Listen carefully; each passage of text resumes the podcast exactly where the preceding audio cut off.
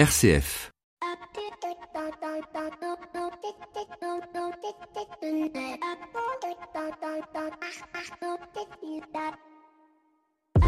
Bonjour à toutes et à toutes.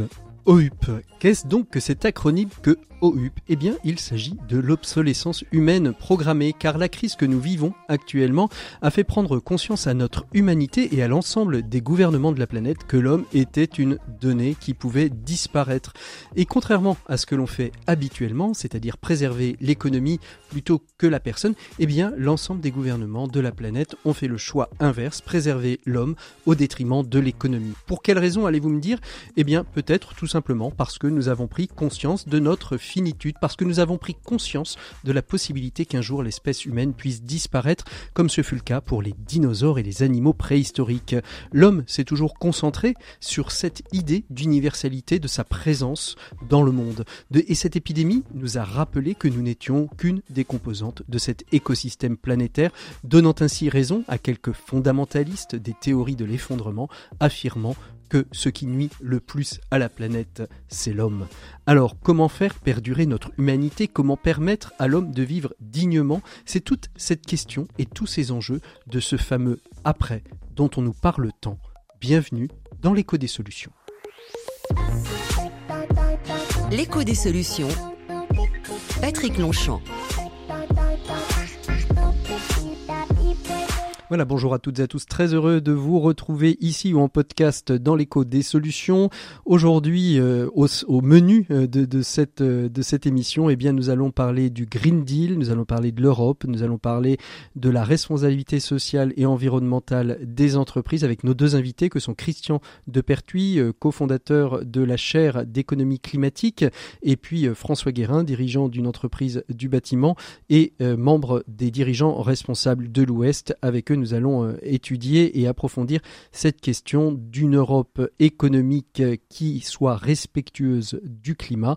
C'est tout le sujet du dossier de cette semaine. nous n'aurons pas nos experts aujourd'hui, ils ont pris euh, quelques jours euh, de congé euh, suite au pont du 8 mai. En revanche, nous allons retrouver nos 7 minutes pour changer le monde qui nous emmèneront à la découverte d'une toute jeune start-up et j'avais envie de leur donner un petit coup de pouce. Il s'agit de Diligo, les cargos vélos qui vous permettent de réduire votre, votre empreinte carbone, surtout sur le dernier kilomètre et à Paris c'est bien utile. Et puis tout de suite, nous commençons avec notre invité écho euh, de cette euh, semaine. Cette semaine, notre invité écho, il s'agit de Célia Galas, directrice marketing de Job Teaser. Job Teaser qui vient de sortir une étude sur l'employabilité des jeunes et des étudiants durant cette période de Covid-19. On la retrouve tout de suite, c'est notre invité écho de cette semaine. L'invité écho, Patrick Longchamp. Voilà, invité écho au cœur de ce confinement qui se termine bientôt, enfin en tout cas qui est en train de, de, se terminer. On est avec euh, Célia, directrice marketing chez Job Teaser, une société de recrutement de jeunes talents européens qui est déployée dans 22 pays, 350 euh, salariés, 12 bureaux, enfin voilà, et qui s'est créée sur une crise en 2008, hein, c'est ça Célia? Oui, effectivement, on s'est lancé euh, très peu de temps avant la crise. Et, on a eu la chance justement de pouvoir continuer. Et, et 11 ans après, euh, vous vivez une deuxième crise qui cette fois-ci n'est pas financière, elle, est éco-épidémique, elle, elle, touche vraiment la, la, la dimension réelle de l'économie. Et ça pose des grosses problématiques, particulièrement pour les jeunes étudiants qui sont en stage, mais aussi ceux qui arrivent sur le marché de l'emploi. Et vous avez donc réalisé euh, au mois d'avril dernier une enquête euh, sur l'ensemble des, des, pays européens et sur auprès des écoles, des universités, des entreprises, sur justement et auprès des étudiants sur leurs problématiques dans euh, ben, j'ai envie de dire comment ça se passe en Europe aujourd'hui. Euh, c'est vraiment compliqué pour des étudiants, pour euh, des jeunes diplômés aujourd'hui de maintenir, de trouver un emploi, un stage? Alors effectivement, ce qu'on observe, c'est qu'il y a un impact de la crise hein, sur sur les jeunes talents dans tous les pays européens. Au global, c'est 30% des jeunes talents qu'on a sondés qui nous ont dit avoir eu leur offre de stage ou d'emploi qui ont été décalées ou annulé. Et il y en a même 19% qui a immédiatement perdu son emploi ou son stage parce qu'ils n'ont pas pu se mettre en télétravail ou qu'ils ont été mis en chômage technique. Donc c'est un, impact qu'on voit effectivement euh, dès la présence sur ces jeunes talents. Et aujourd'hui, alors qu'est-ce qu'ils euh, qu'est-ce qu'ils rencontrent comme euh, comme difficulté? Donc la première difficulté, bien évidemment, c'est de perdre son stage ou son emploi ou sa promesse d'embauche. Mais quelles sont aujourd'hui les difficultés? Est-ce que les entreprises finalement dans cette crise ont continué à recruter? Est-ce qu'elles recrutent encore ou pas? Oui. Oui, c'est important de le dire. On voit un ralentissement du marché, mais ce n'est pas non plus un gel total des recrutements. Aujourd'hui, on a 76% des entreprises qui déclarent maintenir au moins en partie, voire en totalité leur recrutement, et on en a 25%, 24% qui euh, vraiment les ont, les ont stoppés. Et sur ceux qui les ont stoppés, la, volonté, c'est plutôt de décaler pour voir venir. Je pense que euh, mmh. les recruteurs, un peu comme nous, ont eu au début un côté un peu de stupéfaction. Et là, on voit que ça reprend petit à petit. Euh, mais pour les jeunes talents, c'est un problème immédiat de trouver tout de suite leur stage, leur emploi euh, et de, reconnecter avec l'économie. Alors, c'est peut-être pas dans l'étude, mais est-ce qu'aujourd'hui, les employeurs ou les futurs employeurs sont en train de décaler, en train de changer leur fusil d'épaule sur les profils qu'ils vont, euh, qu'ils vont embaucher? Est-ce qu'on passe de peut-être de quelque chose de beaucoup plus opérationnel à quelque chose qui est plus lié à la communication ou au financier? C'est pas encore quelque chose qu'on observe de manière franche. On voit plutôt des décalages, comme je vous l'expliquais, euh, sur des recrutements pour septembre, parce qu'on voit que les entreprises ben, anticipent, je pense, euh, le déconfinement. Euh, il n'y a pas de grands changements sur la typologie de métier. ce qu'on voit, c'est surtout qu'il y a des secteurs qui sont beaucoup plus impactés que d'autres, évidemment, tout ce qui va être hôtellerie, tout ce qui va être tourisme et commerce de détail. À l'inverse, euh, sur l'agroalimentaire, euh, sur euh, la logistique, sur le digital, on a plutôt toujours beaucoup de recrutement et de, et de besoins. Alors, une question aussi, puisqu'on on a une série de trois émissions sur la question européenne et que vous êtes une entreprise européenne, est-ce que c'est homogène sur l'ensemble des pays d'Europe? Est-ce qu'il y en a qui sont plus ou moins impactés par cette question de l'embauche des jeunes diplômés, des jeunes stagiaires ou des, ou des jeunes professionnels? En fait, au niveau des entreprises, c'est très homogène. On n'a pas vu de, de, différence majeure entre les marchés. Par contre, on a vu une forte différence sur les jeunes talents et notamment sur leur optimisme ou leur pessimisme face à la crise. On voit par exemple, et c'est assez lié finalement à la situation économique des pays, dans les mhm. pays où le chômage des jeunes est historiquement plus important, comme l'Espagne, euh, comme un peu la France aussi, euh, il y a beaucoup plus de craintes de la part des étudiants. On voit par exemple que c'est 40% euh, des jeunes diplômés qui sont vraiment très inquiets quant à, quant à leur futur. Sur les pays comme l'Allemagne, où historiquement le chômage des jeunes est beaucoup plus bas, cette inquiétude est beaucoup moins importante et beaucoup moins marquée. Mmh. Alors vous le disiez, hein, les, suivant les pays, il y a plus ou moins de résilience, plus ou moins d'optimisme ou de, ou de, défaitisme.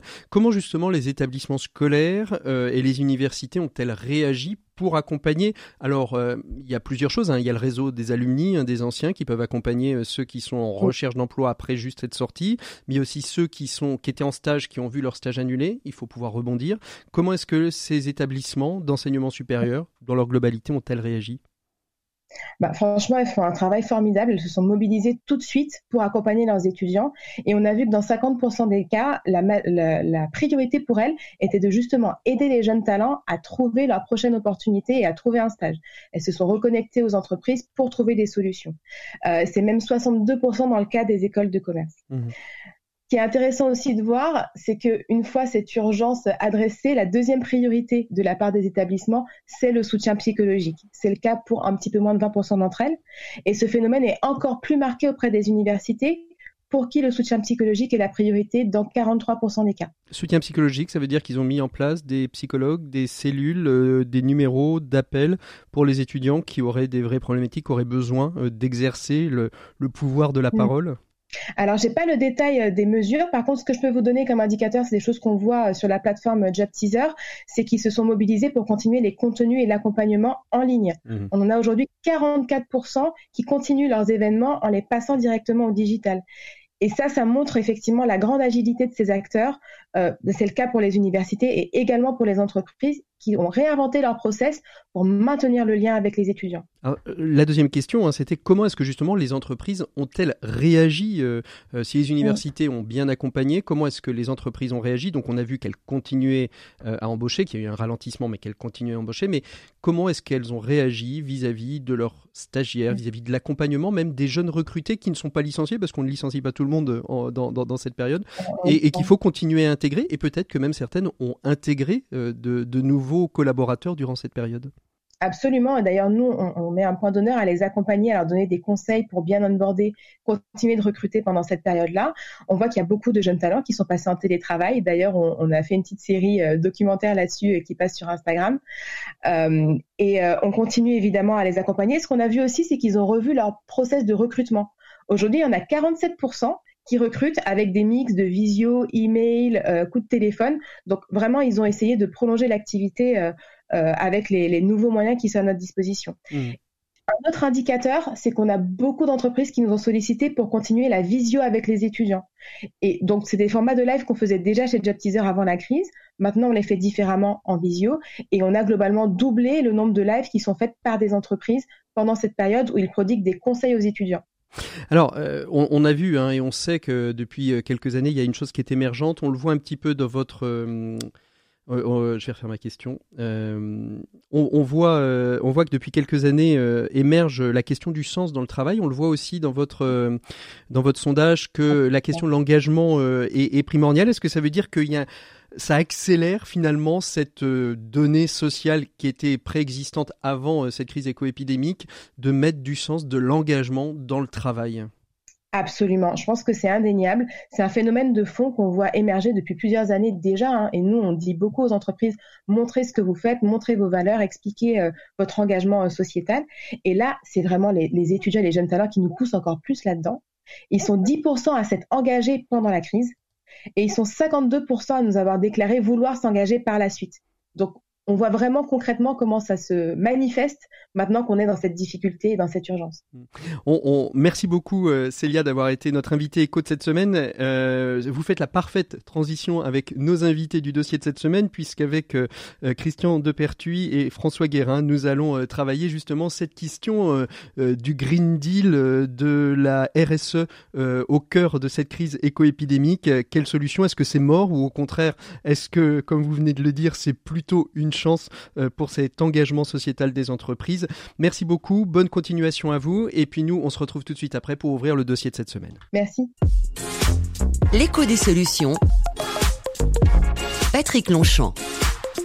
Voilà, on est avec nos invités pour ouvrir le dossier de cette semaine dans l'écho des solutions. Vous le savez, euh, depuis euh, la semaine dernière, on fait un petit triptyque autour de la question européenne face au Covid. La semaine dernière, avec Jérôme Kriel et Alban Maguard, on a euh, évoqué la question de cette crise européenne, quelles étaient les, problématiques, quels étaient les enjeux pour, redémarrer l'Europe.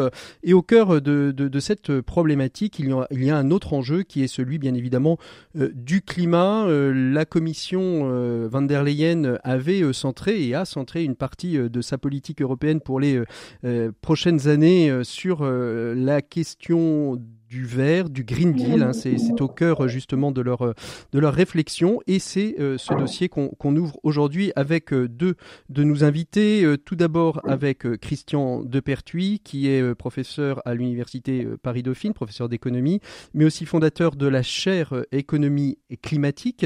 Christian Depertuis, bonjour. Bonjour. Merci beaucoup d'être avec nous. Alors je rappelle aussi que vous avez euh, sorti un, ouvrage hein, chez Debuck euh, dernièrement qui s'appelle euh, Le tic-tac climatique, hein, qui est au cœur de, de, votre réflexion. de l'horloge climatique. Le tic-tac, pardon, de l'horloge climatique, excusez-moi.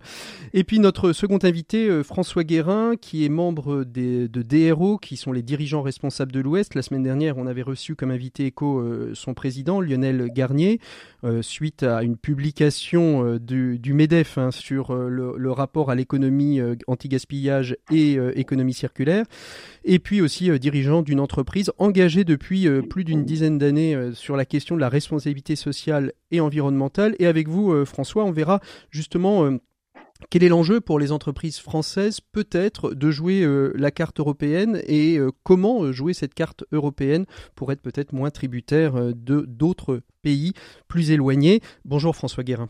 Bonjour. Alors, on va, commencer euh, directement dans, le dur euh, avec vous, euh, Christian de, de Pertuis. On, on, parle souvent de l'économie et du climat comme deux frères ennemis. Est-ce que vous pensez un jour qu'il sera possible de les réconcilier? Ah, Non seulement je pense qu'il va être possible de les réconcilier, mais je pense que c'est une urgence absolue de les réconcilier le plus rapidement possible.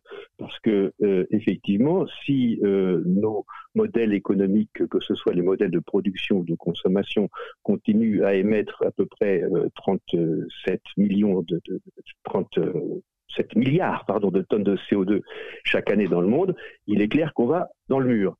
Donc je crois que ça, c'est le premier point. le deuxième point qui est extrêmement important d'avoir en tête dans le contexte actuel, c'est que la crise, la catastrophe sanitaire a à très court terme mis à l'arrêt l'économie par un, mécanisme qui est totalement inédit, hein, puisque euh, au fond, euh, le confinement euh, agit comme un double rationnement. Hein, comme on empêche les travailleurs d'aller au travail, on a un rationnement de l'offre, et comme on empêche les consommateurs d'aller consommer, on rationne la demande. Et donc, on a une mise à l'arrêt de l'économie qui est provoquée par la nécessité de réagir par rapport à la catastrophe euh, sanitaire. Et on voit bien que la question qui va être posée maintenant, c'est les dégâts sociaux euh, de, cette mise à l'arrêt de l'économie sont encore devant nous. Euh, le chômage qui va monter est devant nous. Et évidemment, la question c'est comment est-ce qu'on peut arriver à remettre en mouvement cette économie en essayant de limiter la casse mmh sociale et simultanément en essayant de l'orienter vers des mécanismes beaucoup plus carbone. François Guérin, euh, vous euh, qui êtes euh, au cœur du, de la problématique économique, hein, je suppose que chez CETI, vous avez été impacté de... Donc CETI, c'est l'entreprise hein, que, que, vous dirigez, qui, fait, qui fabrique des, extérieurs, portes, fenêtres, volets, et, etc. Je suppose que vous avez été impacté et que ce que dit à, l'instant Christian de Pertuis, c'est quelque chose que vous avez vécu au quotidien. Raréfaction du travail, raréfaction de l'offre et finalement ralentissement de vos process industriels et économique alors bien sûr, on était au, cœur du sujet. Euh, nous, nous sommes fabricants d'équipements pour euh, l'habitat, le, bâtiment, et euh, portes, fenêtres, systèmes photovoltaïques. Et bien sûr, nous avons été impactés parce que ce secteur-là est ce qu'on appelle dans la première ligne. C'est-à-dire, bien sûr, il y a tout ce qui est restauration, hôtel, tourisme, mais aussi le bâtiment qui a chuté de, de à près 80-85% par rapport à l'activité précédente et qui redémarre doucement euh, j'ai fait partie euh, de, de, ceux qui ont tout de suite basculé après la fermeture le 18. On a décidé de fermer parce qu'on avait, on avait agi sur quatre priorités freiner la pandémie, protéger nos salariés, continuer de l'activité et rester juste dans tout ce contexte. Et moi, j'ai poussé la reprise très rapidement, mais à préparer la reprise, à mettre mmh. les gens dans cette ce dispositif. Parce que le plus dangereux, je pense, dans ce type de situation, c'est bien sûr toutes les réactions extrêmes, soit d'être tétanisé de peur face à ça, et, là on est paralysé, il ne se passe plus rien, et là ça peut être dramatique. Soit au contraire, dans une forme d'insouciance, de, redémarrer très vite et, on fait comme avant.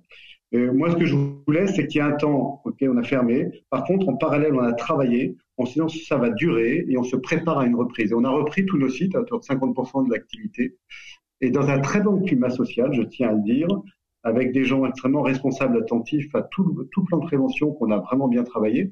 Donc c'est possible de travailler dans ce contexte et je pense que aussi tout ce qu'on a fait en amont sur le dialogue social et la confiance dans l'entreprise, ça aide énormément dans ces phases de crise. Mhm. Donc ça c'est aussi un des gains aussi de ce qu'on peut dire d'une démarche RSE, c'est qu'elle aide dans ces moments difficiles à passer euh, euh, ensemble et puis surtout collectif beaucoup mieux. Ouais, et surtout si elle est euh, si elle est réfléchie de, depuis longtemps parce que c'est pas justement on fait de la RSE au moment où, où il y en a besoin.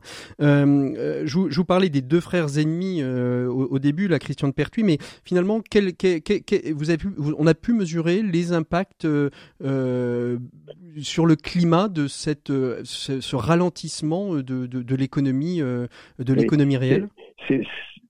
C'est beaucoup plus qu'un ralentissement. Hein. C'est vraiment un, arrêt. un plongeon, hein, si vous voulez. Non, parce que il faut surtout pas, il faut surtout pas, si vous voulez, je crois, euh, réfléchir la situation économique actuelle en référence aux récessions euh, classiques qu'on a connues, y compris la grande récession de 2009, qui était la plus... On est dans une situation totalement inédite de, plongeon. Alors, qu'est-ce qui se passe sur les émissions de CO2 ben, C'est très clair. Hmm. Hein. La, la, mise à l'arrêt de l'activité met à l'arrêt les émissions de CO2 comme euh, la, mise à l'arrêt de l'activité, à euh, nettoyer le ciel euh, des pollutions locales dans les grandes agglomérations, en tout cas parisiennes et je pense aussi nantaises. Alors, ce, phénomène, on peut, on peut commencer à le mesurer. Euh, L'AIE a sorti un rapport la semaine dernière qui évalue sur l'ensemble de l'année la baisse des émissions mondiales à 8% pour l'ensemble des émissions de CO2 liées aux usages énergétiques et à la fabrication du ciment. C'est du jamais vu. Mmh. Euh, pour ma part, euh, j'ai fait euh, des travaux euh, à, à, la chaire économie du climat et nous avons estimé la baisse des, des, des émissions mondiales en, entre moins 3% et moins 14%, suivant la vitesse de sortie du confinement. La grande question, est-ce que ça ralentit le climat le réchauffement du climat? De façon très marginale, car il y a une chose que les auditeurs doivent bien comprendre, c'est que le facteur qui réchauffe le climat, c'est pas le montant de notre flux annuel d'émissions, c'est la variation du stock global de CO2 qui est dans l'atmosphère. Les émissions annuelles de l'ensemble des pays du monde, ça représente à peu près 1% du stock. Mmh. Donc si vous baissez de 14% les émissions mondiales, vous ne touchez que 0,14% du stock. Donc c'est très marginal. Mmh. Donc l'important à comprendre, c'est que euh, y a effectivement une situation où on gagne un tout petit peu de temps grâce au confinement dans la bataille sur euh, le changement climatique. De même que le confinement nous permet de gagner un peu de temps face à la circulation du virus, mais le virus continuera va continuer à, être là. Bien sûr bien sûr. Et donc, l'enjeu majeur, c'est de savoir maintenant comment est-ce qu'on va gérer cette sortie, cette remise en mouvement de l'économie euh, d'activité. Est-ce qu'on va reprendre les travers d'hier ou est-ce qu'on va utiliser euh, cette période pour au contraire réorienter au maximum les euh, activités productives et les modes de consommation vers des procédures, des process qui permettent de réduire les émissions de CO2. Alors justement, euh, François Guérin, euh, excusez-moi, je, je, vous coupe, mais je voulais faire réagir François Guérin. vous avez raison. Euh, François, comment, comment vous vous réagissez? Est-ce que justement, ça a été une, une des réflexions pendant cette mise à l'arrêt de votre, de votre entreprise, de se dire bah, justement comment est-ce qu'on va pouvoir encore aller plus loin peut-être sur notre manière d'être une entreprise responsable du point de vue climatique? Alors, Déjà, nous, on avait toute une réflexion depuis très longtemps avec des, actions. Et, par exemple, euh, sur l'aspect transition énergétique, on avait décidé euh, d'ici 2028, euh, parce qu'on a démarré ce programme il y a, deux ans, de réduire notre impact énergétique de 50%. alors qu'on venait déjà d'une période de cinq ans, on avait beaucoup travaillé sur le sujet, mais là, on voulait vraiment marquer aussi une nouvelle étape. Et, euh, et, quand on s'est retrouvé après la, crise, euh, après la fermeture, et là on se retrouve devant une sorte de vertige économique, on ne sait pas où on va atterrir. Bien sûr, il y a des débats ou sur des arbitrages à faire. Qu'est-ce qu'on pourra maintenir, pas maintenir ça. Et là, vous voyez aussi euh, des choses qui ressortent. On dit, bah, oui, est-ce que, la transition énergétique, là, tout le photovoltaïque qu'on a prévu sur certaines toitures, on va le maintenir ou pas parce que c'est pas absolument nécessaire tout de suite? on a fait le choix de tout maintenir. Mmh. Parce que même dans ce contexte économique difficile, si on commence à arrêter ça, on perd le sens. Et à quoi ça sert aussi de faire des grandes incantations sur le monde d'après si, si on ne le met pas en action concrète maintenant? Et puis, donc, nous, avons engagé. Ouais. Non, vas-y, allez-y, terminez, François. On a, on a, on a engagé une, une, une, évolution vers le statut d'entreprise à mission. Et ça, on le maintient aussi, mmh. parce que c'est dans ces moments-là, au contraire, qu'il faut vraiment réaffirmer les choses. Ça peut coûter sur le court terme, c'est sûr, de dire on fait, on fait cette toiture-là, photovoltaïque sur toutes nos usines pour gagner en autonomie énergétique, pour réduire notre impact carbone. Mais c'est la bataille de demain qu'on gagne là, c'est mmh. celle-là. Donc, ne lâchons pas sur le court terme. Et je veux dire un message très fort là-dessus. Je pense qu'il est venu partout, dans nos entreprises, euh, aussi, et surtout, de penser avec le temps long. Et la RSE et l'entreprise à mission est un combat contre le court-termisme pour réintroduire la notion de temps long. Quand on fait un budget à un an, c'est court. À trois ans, un business plan, c'est court.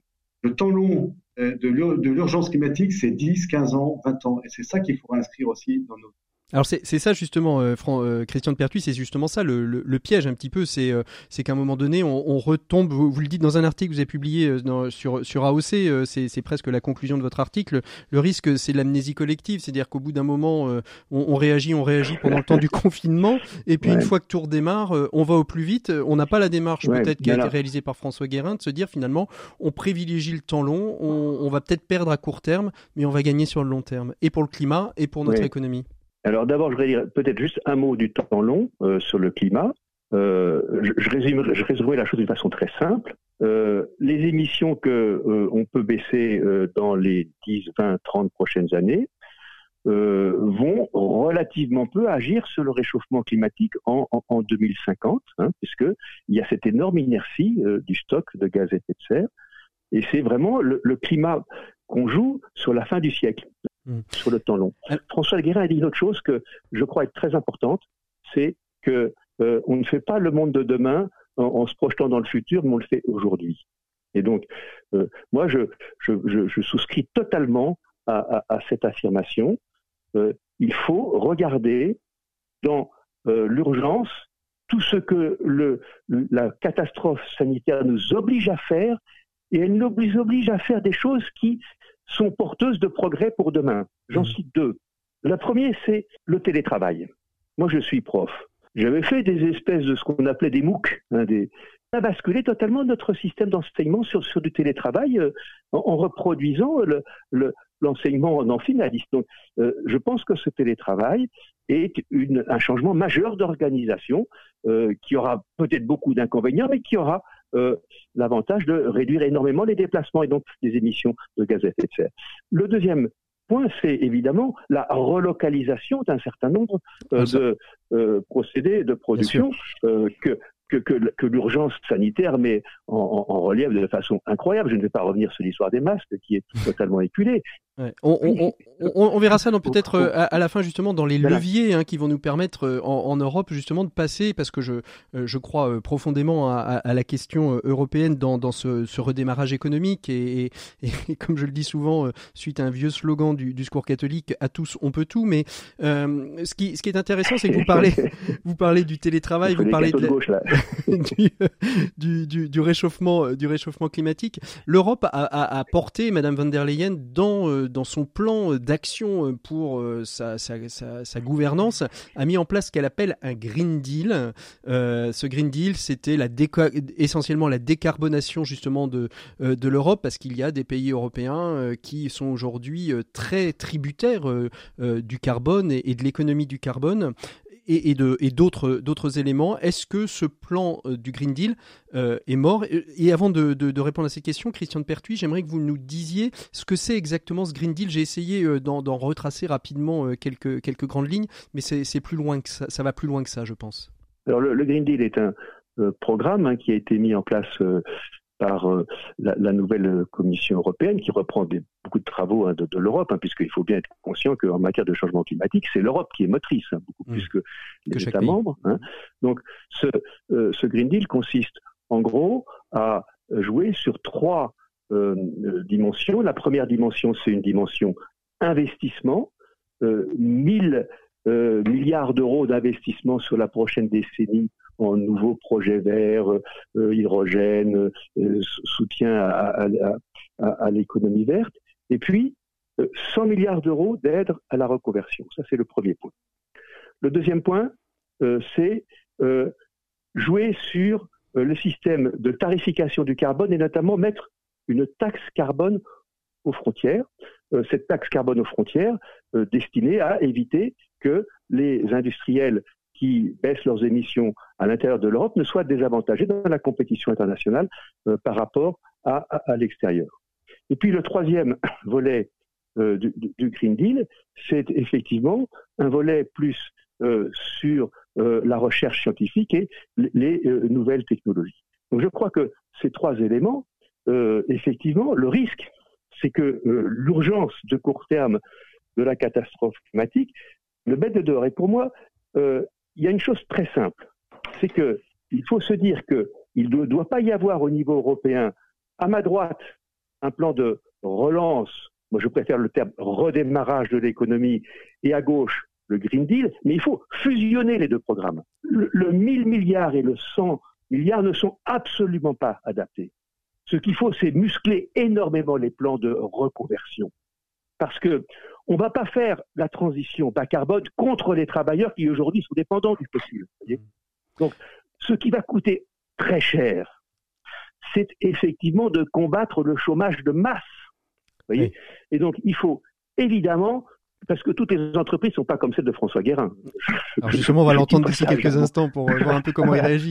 Mais, mais, mais, mais, je pense que le, le, le, mettre le paquet sur de l'argent public, sur d'un côté la recherche, de l'autre côté la reconversion des bassins d'activité qui partout en Europe sont trop dépendants des fossiles, c'est là la clé hmm. de euh, la conjugaison du bas carbone avec le redémarrage et, de Et c'est vraiment la chance hein, pour ce Green Deal, euh, justement, euh, que c'est qu'est cette crise épidémique de, de, savoir lier les deux. François Guérin, comment est-ce que vous, vous réagissez à, à ce qu'a dit euh, euh, Christian Depertuis, sachant que vous avez aussi la casquette de dirigeant responsable de l'Ouest, qui, on, on, peut le redire, on, on l'a pas forcément dit au début de cette émission, regroupe plus d'une centaine de, de, dirigeants sur l'ensemble des pays de la Loire pour l'instant, mais ça va peut-être s'étaler et, et, faire tache d'huile sur l'ensemble du territoire à, à long terme. Euh, ce que vient de dire Christian de Pertuis sur ce Green Deal, sur cette importance de lier à la fois euh, le climatique, l'économique euh, et la reconversion, c'est des, choses dont vous débattez chez vous? Comment vous réagissez? Oui, je, suis complètement aligné sur, cette position-là. La position de Dero, c'est de, trouver, d'expérimenter, de mettre en œuvre des modèles économiques qui doivent répondre à l'urgence sociale et économique. Et je pense euh, l'urgence sociale pardon, et environnementale, et, et, tout en se souciant de la partie économique. Euh, il y a le temps long qui est l'environnement, mais le temps court social, et, et euh, Christian l'a dit tout à l'heure, c'est, un, il va y avoir un vrai sujet dans quelques mois. Mmh. Et, et, notre rôle est de trouver les justes mesures de ce qui va être durable pour répondre à cette urgence sociale qui, va nous exploser à la figure pendant quelques mois pour répondre à cet enjeu de, de l'urgence environnementale qui est un temps long et, et, tout ça en essayant de préserver quand même euh, euh, nos économies. Donc c'est, quand je dis préserver, c'est de, de, trouver quand même des, bons équilibres. Mmh. Donc ouais, c'est un vrai exercice. Et je pense qu'effectivement, l'appui très fort de l'Europe et de la France sur euh, cette transformation verte, elle, elle, est primordiale. Moi, je voudrais dire, euh, puisqu'on est en première ligne là-dessus, que nous avons une usine de photovoltaïque, de systèmes solaires en France. On est un des trois derniers fabricants en France. Et oui, oui, je vais être très, faut, le rappeler. Oui. je vais être très cash. Hein. On perd beaucoup d'argent depuis plusieurs années. On soutient ça parce qu'on croit au long terme de ça. Mais il faut à un moment donné que les politiques publiques, effectivement, accompagnent ça. Euh, il y a eu un dumping chinois depuis 10 ans sur ce métier. 90% du photovoltaïque vient d'Asie, 80% de Chine on a laissé mourir notre industrie et aujourd'hui, euh, juste avant la crise, il y avait un rapport demandé par Bruno Le Maire qui demandait lesquelles étaient les filières stratégiques à investir. Le photovoltaïque est dedans. La crise nous montre que c'est devenu vital parce qu'on est ultra dépendant de la Chine sur cette techno-là. Et donc, il y a une mobilisation qui est en train de se faire. 90 acteurs industriels en Europe mobilisent, ça s'appelle Solar Europe Now, faisant appel à, à des plans massifs d'investissement. Il faut qu'on réinvestisse dans la technologie des cellules. Quand je vois que EDF a laissé tomber Photowatt, n'a pas conduit un investissement pour fabriquer des cellules, en, en France, il y a un an, c'est vraiment dommage. Donc, mmh. il y a une urgence là-dessus.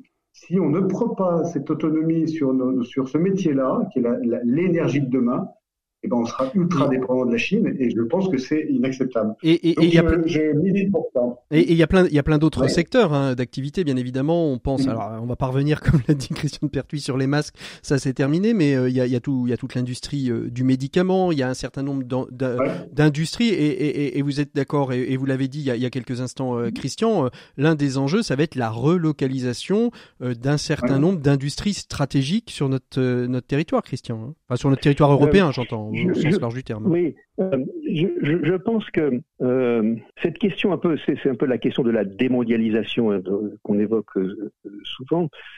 Je, pense qu'il faut regarder les choses avec à la fois lucidité, mais aussi il faut regarder l'intégralité des questions. moi, j'ai très peur que dans les réactions multiples qu'on voit à la catastrophe sanitaire, il y a une remontée en force des nationalismes mm. et une remontée en force euh, des, égoïsmes nationaux euh, qui, est très dommageable. Parce que c'est pas en fermant les frontières, euh, c'est pas en, rompant les échanges, notamment les échanges scientifiques, mais aussi les échanges économiques entre les pays, qu'on va résoudre ni la question climatique, ni ni la question sanitaire, ni la question économique. Voyez mmh. Donc je pense que c'est un nouvel équilibre à trouver.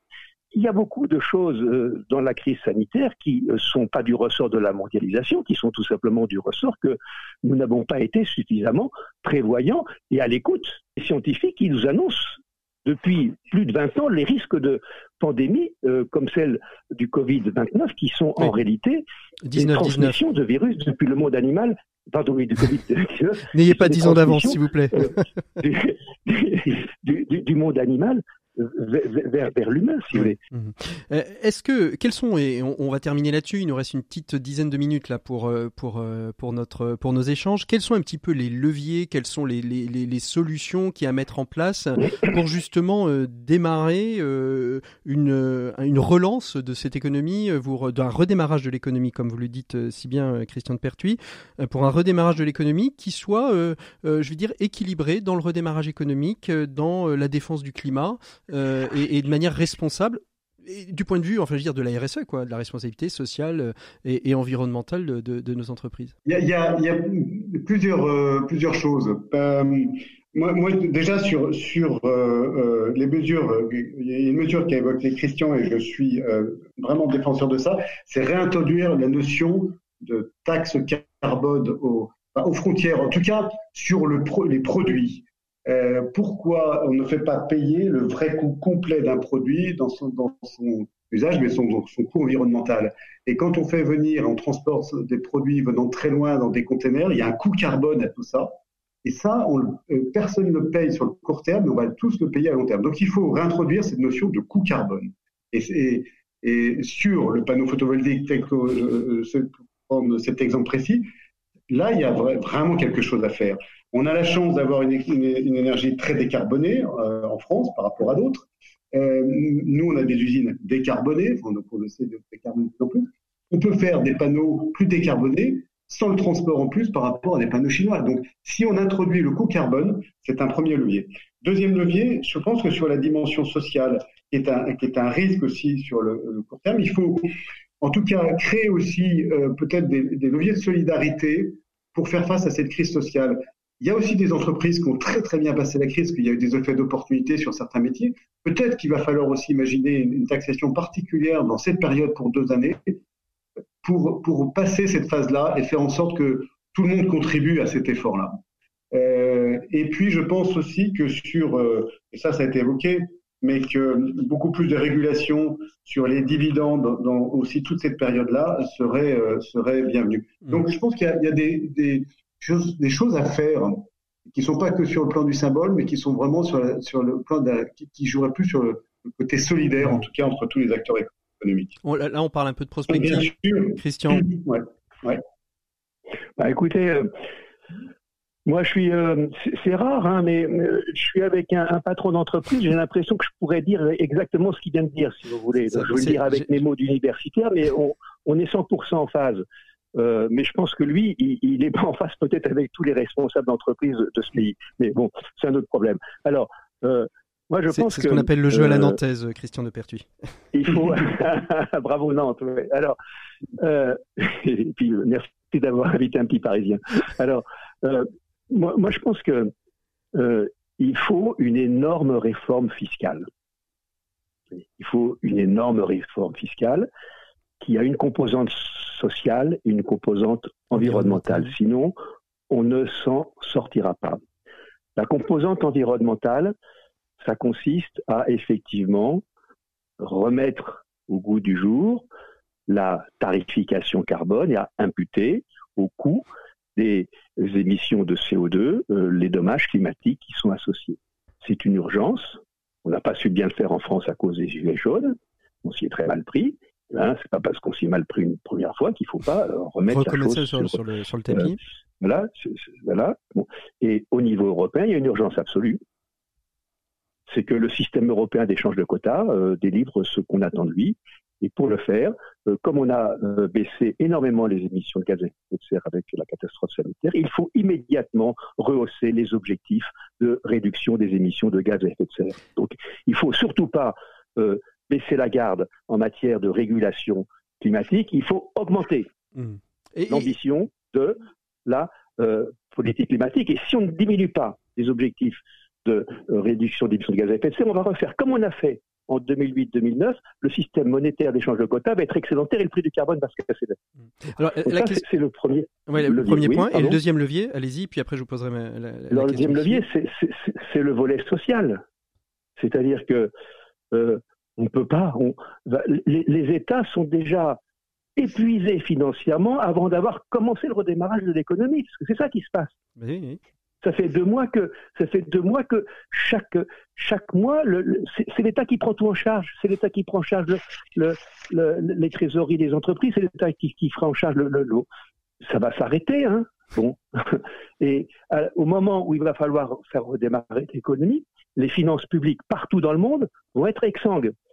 On peut euh, céder un peu avec les banques centrales et faire du financement monétaire, mais euh, c'est pas comme ça qu'on va durablement trouver des solutions. Donc il va falloir faire une réforme fiscale qui, outre aller chercher de la recette environnementale, fait euh, du social. Et ça, ça veut dire quoi? Ça veut dire qu'il faut, je pense, totalement euh, réévaluer le rôle de la fiscalité directe dans ce pays et dans à peu près tous les pays, puisque ça fait à peu près euh, trois décennies que euh, les États partout augmentent la fiscalité indirecte et n'osent pas toucher à la fiscalité directe parce que c'est devenu tabou depuis Madame Thatcher et Monsieur Reagan. Hein. et il faut faire une grande réforme fiscale qui a deux composantes. Vers le haut, si on veut que les États aient de l'argent, il faut trouver l'argent où il est, vers le haut. Mmh. D'autant plus que avec le, rationnement, vous avez une épargne involontaire qui se crée chez des gens qui ont de l'argent, dont je fais partie, de reste peut-être vous, de reste, c'est que tous les mois, on ne peut pas dépenser ce qu'on gagne. Ça, c'est bien ça. Et donc euh, l'OFCE, l'OFCE a euh, estimé à plus de 22 milliards par mois de confinement l'épargne involontaire. Donc on a une espèce d'énorme cagnotte qui se crée. Hmm. bon, donc il faut évidemment. Donc ça, c'est par le haut. C'est pas rigolo, évidemment, mais euh, si on ne fait pas cet effort de solidarité, on n'aura pas les, les, munitions. Et vers le bas, vers le bas. Rapidement, Christian, bien que au bout. Le, confinement aggrave le fossé social entre ceux qui ont un logement décent, ceux qui n'en ont pas, ceux qui sont. Donc, il faut créer un instrument social très puissant de protection des bas revenus, je pense que cet instrument, ça s'appelle le revenu minimum d'existence. C'est celui qui, est, vraiment au, cœur, euh, au cœur de justement de l'actualité hein, et dont les, les, députés commencent un peu à débattre, en tout cas euh, sur euh, sur, bien sûr, bien sûr, mais, il y a du positif, il y a du positif qui se passe. Est-ce que ça veut donc est-ce que ça veut dire qu'au-delà de ce revenu universel, il y a une vraie réflexion et on sent que ça devient un enjeu politique? Parce que là on est sur un, un, débat, j'ai envie de dire intellectuel sur sur un, temps long de, de plus d'une demi-heure, mais est-ce que est-ce qu'aujourd'hui les politiques s'en saisissent vraiment? Est-ce que l'Europe l'a compris? Ou est-ce que ça reste du, débat et, des, bonnes, paroles qu'on pose? Parce que ce qu'on a envie, c'est justement que cette Europe économique, sociale, climatique, environnementale, elle réussisse. Moi, j'essaie de faire en sorte, euh, dans, dans, ce que je maîtrise, de, de, pousser à aller dans le bon sens. Après, est-ce que ça va aller dans le bon sens ou pas? Vous savez, quand vous regardez les grandes crises, hein, mm. euh, c'est pas très compliqué. Soit euh, après les grandes crises, euh, on, on, on, a des œillères, on ne veut pas changer les méthodes qu'on utilisait avant, et à ce moment-là, on, on, crée des situations encore plus graves qu'après. C'est ce qui s'est passé exactement après la Première Guerre mondiale, hein, où euh, les Français n'avaient qu'une obsession, c'est de faire payer les dommages de guerre allemands, et les Anglais de revenir à, la partie, oui, et les, les Français et les, et les, Anglais de revenir à la parité sterling d'avant-guerre, de, la folie. Euh, après la deuxième guerre, et, ça, ça a amené des, souffrances et des catastrophes encore pires après, avec le nazisme et la deuxième guerre mondiale. Après la deuxième guerre mondiale, qu'est-ce qui s'est passé? Social. On a créé la sécurité sociale en France. Le Beveridge euh, plan au Royaume-Uni qui est la même chose. Donc on a fait une grande réforme sociale. On a modifié le système monétaire. on a supprimé les talons or et on est passé à un autre système qu'on appelle le Golden Exchange Standard, les, accords de Bretton Woods. Je ne rentre pas dans les mmh. détails techniques. Mais on a créé un autre système monétaire. On a assoupli la contrainte financière des États grâce au plan Marshall. On a créé les 30 glorieuses. Et, ça, et, je pense que et, et, ça, c'était lié à une, une, crise qui était la, Seconde Guerre mondiale, une crise importante qui était économique, bien évidemment, mais aussi euh, euh, humaine euh, et, très forte, qui a très fortement impacté le monde. Et aujourd'hui, on se retrouve vis-à-vis de cette crise éco-épidémique. Hein. J'aime vraiment beaucoup utiliser ce, ce, terme parce que pour moi, ils sont très très liés l'un à l'autre. Cette crise éco-épidémique est peut-être le même, le même catalyseur, le même révélateur que ce qu'a été la Seconde Guerre mondiale c'est en tout cas euh, ce, vers quoi il faut, il faut tendre, si vous voulez. C'est-à-dire qu'il faut, euh, il faut euh, réagir dans l'immédiat, dans le, il ne faut pas s'imaginer un monde futur. De, mais effectivement, je pense que on a peut-être, on va être forcé par la, la violence de cette catastrophe sanitaire à dépasser et des choses qu'on ne savait pas dépasser avant cette catastrophe. François Guérin, très rapidement pour conclure, parce qu'on on va être euh, vraiment très très très court. Euh, le, le, monde économique, euh, il y a eu un petit, une petite tension justement entre des héros et quelques mouvements euh, patronaux sur cette mm. question hein, justement. Mais globalement, vous sentez que mm. le monde économique, il est aussi prêt à faire à faire cette bascule fiscale, sociale, environnementale, telle que l'a présenté un petit peu Christian. Vraiment très rapidement, François. très rapidement, oui, oui, ça bouge. Oui, il y a de plus en plus euh, de, gens qui, qui lèvent euh, la voix pour dire changeons, c'est le moment. Mais je suis aussi inquiet de, de, l'amnésie qu'il peut y avoir si on trouve une solution rapidement, ce qui est souhaitable, hein, euh, d'un vaccin par exemple, et qu'on résout le problème, l'amnésie peut vite être là et on repart comme avant. Mmh. Donc, euh, attention aussi, je suis inquiet de, cette amnésie qui peut tous nous saisir. Donc, c'est pour ça que euh, nous militons très fortement pour ancrer des choses rapidement et que ça soit euh, des, actions avec des engagements très forts dans nos entreprises, mais aussi de façon collective au niveau de l'État français et de l'Europe. Et ça, c'est extrêmement important de le rendre concret. Merci beaucoup euh, Christian de Pertuis. Je, rappelle que vous avez écrit le livre euh, Le tic-tac de l'horloge climatique euh, chez Deboec si nos auditeurs veulent s'y référer. François Guérin, vous, vous êtes dirigeant responsable de l'Ouest. S'il y a des dirigeants qui ont envie d'être responsables et qui veulent vous rejoindre, ils peuvent le faire sur le site ah de bah, avec, avec grand plaisir. L'Ouest est large. Et l'Ouest est large et, et, la France encore plus et l'Europe, n'en parlons pas. Merci à tous les deux d'avoir été les invités du dossier de l'écho des solutions. Nous, on se retrouve la semaine prochaine et la semaine prochaine, eh bien, on va parler perspective européenne Est-ce que c'est une chance pour l'Europe, euh, au-delà euh, de la dimension économique Est-ce que c'est une vraie chance euh, pour l'Europe, finalement, de se repenser et, qui sait, peut-être de se relancer et de, devenir peut-être le leader mondial entre la Chine et les États-Unis Où est notre place On va voir tout ça la semaine prochaine. Merci, à vous, merci beaucoup à tous les deux. Merci, au revoir. Et nous, on continue tout de suite notre émission avec nos 7 minutes pour changer le monde. Et c'est François Maillot, cofondateur de la startup Diligo, qui est notre invité. 7 minutes pour changer le monde. L'écho des solutions. Voilà, il est temps de retrouver notre invité des 7 minutes pour changer le monde. On vient d'évoquer avec euh, nos invités euh, la question du Green Deal en Europe et de comment euh, justement cette crise éco-épidémique peut peut-être permettre de changer la donne pour le climat. Et notre invité pour les 7 minutes pour changer le monde, eh ben, c'est une jeune start-up, elle a à peine 4 mois et je me suis dit, bah voilà, on va donner un petit coup de pouce, on va, on va aller voir ce qui se fait. Ça s'appelle Diligo et on est avec François Maillot, son, son fondateur. Bonjour François. Bonjour Patrick. Merci beaucoup d'être euh, avec nous. Alors, euh, euh, une des questions qu'on peut évoquer dans la question de la transition climatique, de la lutte contre le réchauffement climatique, c'est toujours cette problématique du, du dernier kilomètre. Et vous avez créé il y a, il y a quatre mois une Diligo, qui est une société de vélo cargo qui a pour vocation essentiellement, si j'ai bien compris, de livrer euh, des colis, des courses à domicile en évitant justement d'utiliser un véhicule à moteur euh, pour ce fameux dernier kilomètre. C'est ça, euh, François Maillot? Absolument, Patrick. Alors, Diligo, on a plusieurs avantages. Comme vous l'avez dit, un des avantages majeurs, c'est l'aspect écologique. Donc, il faut savoir qu'aujourd'hui, 30% des émissions dues au trafic sont liées à des activités de livraison professionnelle en centre-ville. Donc avec le vélo cargo, on le réduit bah, tout simplement à néant. Euh, mhm. nous, l'objectif de Deligo, c'est euh, que euh, dans les centres-villes des grandes agglomérations comme Paris, il y ait 100% de, de transport de marchandises à vélo cargo. Pourquoi? Parce que c'est écologique, propre, on use la force de nos mollets ainsi que notre assistance électrique. C'est également euh, euh, fiable et, la fiabilité, elle est, elle est, à plusieurs euh, titres. C'est fiable parce que c'est rapide. Avec un vélo cargo assistance électrique, on va jusqu'à 30 km/h mmh. et on n'est pas soumis aux aléas du trafic. Ah, il y a quand même, il y a quand même une assistance électrique, donc il y a quand même toujours une petite batterie, il y a toujours une petite source de pollution quelque part. je plaisante, je, je taquine, je taquine. Certains pourront dire que, que les batteries euh, sont pas le top du top, mais quand on regarde les études poussées des, des, des, des scientifiques, on se rendra compte que c'est bien mieux quand même qu'un moteur euh, diesel. Et puis en fait, une batterie, euh, on l'utilise très peu, on utilise beaucoup la force, la force du mollet. Mm.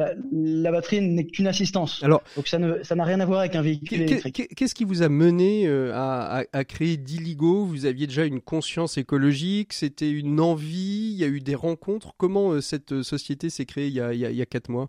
Donc moi j'ai créé Diligo il y a quatre mois en partant d'un besoin que j'avais dans une société que j'avais créée précédemment qui s'appelle Les Empotés. Voilà, moi je suis entrepreneur, j'ai créé Les Empotés, un traiteur en plateau repas zéro déchet. Donc c'est une entreprise déjà responsable écologiquement et on avait besoin d'une solution euh, de livraison propre. Et euh, voilà, le vélo cargo se révèle très pertinent pour les pour les traiteurs professionnels et puis euh, pas que, d'ailleurs aussi pour les commerçants, pour les, les, brasseurs de bière, pour les épiceries, pour un certain nombre de, de catégories de, de, professionnels. Pourquoi? Parce que c'est très fiable en fait. Mhm. À Paris, moi j'avais un gros problème en tant que, que, que traiteur, c'est que euh, mes livraisons, je savais jamais en fait à quelle heure elles allaient arriver. Et ça c'est extrêmement problématique. Votre client, il déjeune à midi quoi. Mhm. Ou alors il dîne à, 19h. Et si vous arrivez après, bah, c'est terminé quoi. Vous pouvez pas lui dire, euh, vous pouvez pas lui dire, bah c'est pas grave, vous avez quand même les marchandises. Non, le mec il a faim quoi. Donc euh, donc la fiabilité, la rapidité, c'est extrêmement, euh, c'est extrêmement important. Et donc nous, on passe par les pistes cyclables, donc on n'est pas soumis au trafic. Que, quand on est en période de gilet jaune, par exemple, ou de grève euh, nationalisée, qu'il y a plein de véhicules et que, et que c'est le bordel dans Paris, il faut le dire. Soyons, ben soyons clairs. Ben nous, on continue, soyons clairs. Vous continuez à livrer. On n'a aucun mm. problème. Et on peut faire tout Paris euh, d'un bout à l'autre en, en, une demi-heure. Mm. Donc ça, c'est extraordinaire. Et en plus, on a une grosse capacité, un gros volume. Euh, on porte jusqu'à 100 kg de marchandises et 300 litres. Donc euh, en fait, on est, euh, on est, on est aussi rapide qu'un vélo classique et, et quasiment aussi volumineux qu'un petit véhicule euh, mm. Alors aujourd'hui, on, a bien aujourd'hui on a bien compris que c'était une solution donc euh, de, de, livraison rapide qui permet de livrer donc des plateaux repas, mais qui permet aussi de livrer des colis, de, de, la, toute la problématique de la livraison euh, de manière propre le plus possible en tout cas. vous êtes une jeune start-up. quand un événement comme la crise qu'on est en train de traverser, on est encore en, en, période de confinement, on va déconfiner à partir de lundi petit à petit. ça met un stop, ça met un arrêt à l'évolution ou au contraire euh, ça a été un moyen euh, de, de, redynamiser, de mettre en avant euh, un, projet comme Diligo et les vélos cargo? Ouais, ça c'est un, un, sujet passionnant. Alors effectivement, je pense que dans les dans dans le monde économique, les grosses entreprises qui ont qui ont beaucoup de, de coûts fixes, qui ont une masse salariale importante, qui ont beaucoup de loyers à payer, etc. La crise c'est très très très dur pour eux. Mmh. C'est vraiment très dur. Euh, bah, tout simplement parce qu'ils ont ils ont plus ils ont plus de ventes et puis ils ont toujours cette base de coûts fixes qui, qui les plombe. Alors nous, on a, on a un avantage, c'est que comme on vient de se lancer, mhm. alors la, la, crise, ça nous, ça met euh, un gros coup sur notre croissance, mais on reste en grosse croissance. En fait, on ne peut que croître quand on est startup. Et puis on a très peu de coûts fixes. Ça, c'est quelque chose qui est, qui est, important. On essaie de variabiliser le plus possible les choses. Et du coup, euh, on connaît toujours une forte croissance qui est moins rapide, évidemment. Mais en fait, on, on propose un service qui est, qui est tellement pertinent que euh, on croule sous, sous, la demande. Donc on a, on a tous les jours, on a des dizaines de clients qui nous contactent pour faire pour faire des courses à vélo cargo et qui, euh, hmm. qui sont satisfaits, qui restent fidèles. Donc pour vous, euh, la, la, crise a plutôt été un vecteur euh, de, de continuité de développement, de, de croissance et peut-être même d'aller chercher de, de, nouveaux clients? Au début de la crise, je me suis dit que ce serait peut-être une opportunité pour Diligo parce que ça nous permettait de structurer notre activité. Mmh je m'explique. Comme on avait tous nos clients qui sont majoritairement des, des business, qui sont que, que, que, que des business, euh, ont arrêté de travailler, tous les traiteurs ont arrêté de travailler. On s'est dit ok, ça nous laisse, euh, ça nous laisse deux trois semaines pour euh, vraiment bosser sur notre site internet que vous, que vous pouvez aller voir d'ailleurs. on, a un, on a un super site internet qu'on a pu mettre en place du coup au début de la crise, et puis de structurer notre activité, définir nos prix, etc. Et en fait, quand même, en voyant le confinement se prolonger, c'est quand même devenu un réel problème. Aujourd'hui, mmh. voilà, on aimerait quand même plus pédaler, mais on sent que l'activité reprend pas. Après, je sais que d'ici deux semaines, ça va y aller. On a déjà beaucoup de beaucoup de demandes, beaucoup de dossiers qui sont en attente. Alors justement, si, si je suis une entreprise, si j'ai envie de bénéficier de, de Diligo, c'est du service aux particuliers, c'est que du service aux entreprises? Alors, nos clients, ce sont euh, à 99% des entreprises. 99%, mmh donc je suis une entreprise, je vais sur le site de Diligo, je vous contacte et euh, ça, ça, ça, marche comment après? C'est à la, à la course ou ça peut être euh, des abonnements comment, comment ça fonctionne? Alors, il y a, y a, plusieurs manières de, de, fonctionner. Alors, pour nous contacter, effectivement, vous allez sur notre site, donc vous tapez sur Google Diligo, D-I-L-I-G-O. Et puis, euh, vous tombez sur notre site, euh, super bien fait. Là, vous avez notre numéro de téléphone, notre adresse email. Et puis, euh, nous, après, on va pouvoir vous ouvrir un, espace client et vous allez pouvoir commander en toute autonomie vos courses en uploadant un fichier CSV Excel avec l'ensemble de, vos commandes. En, téléchargeant un ensemble de fichiers, on va pour, pour, nos auditeurs upload, on va on va traduire un petit peu. absolument, absolument. Voilà.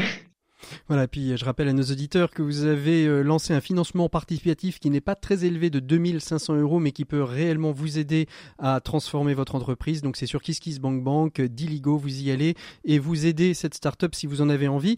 N'hésitez pas aussi à aider RCF. Hein. Vous savez qu'aujourd'hui nous avons encore besoin et toujours besoin de votre soutien. C'est vous qui permettez euh, euh, de réaliser les émissions que nous réalisons et surtout de nous donner cette indépendance dont on a tellement besoin. Je vous souhaite une belle écoute des programmes de RCF. Merci beaucoup à tous nos invités d'avoir été présents par les différents moyens de et canaux euh, informatiques différents. À très bientôt. Au revoir. À la semaine prochaine.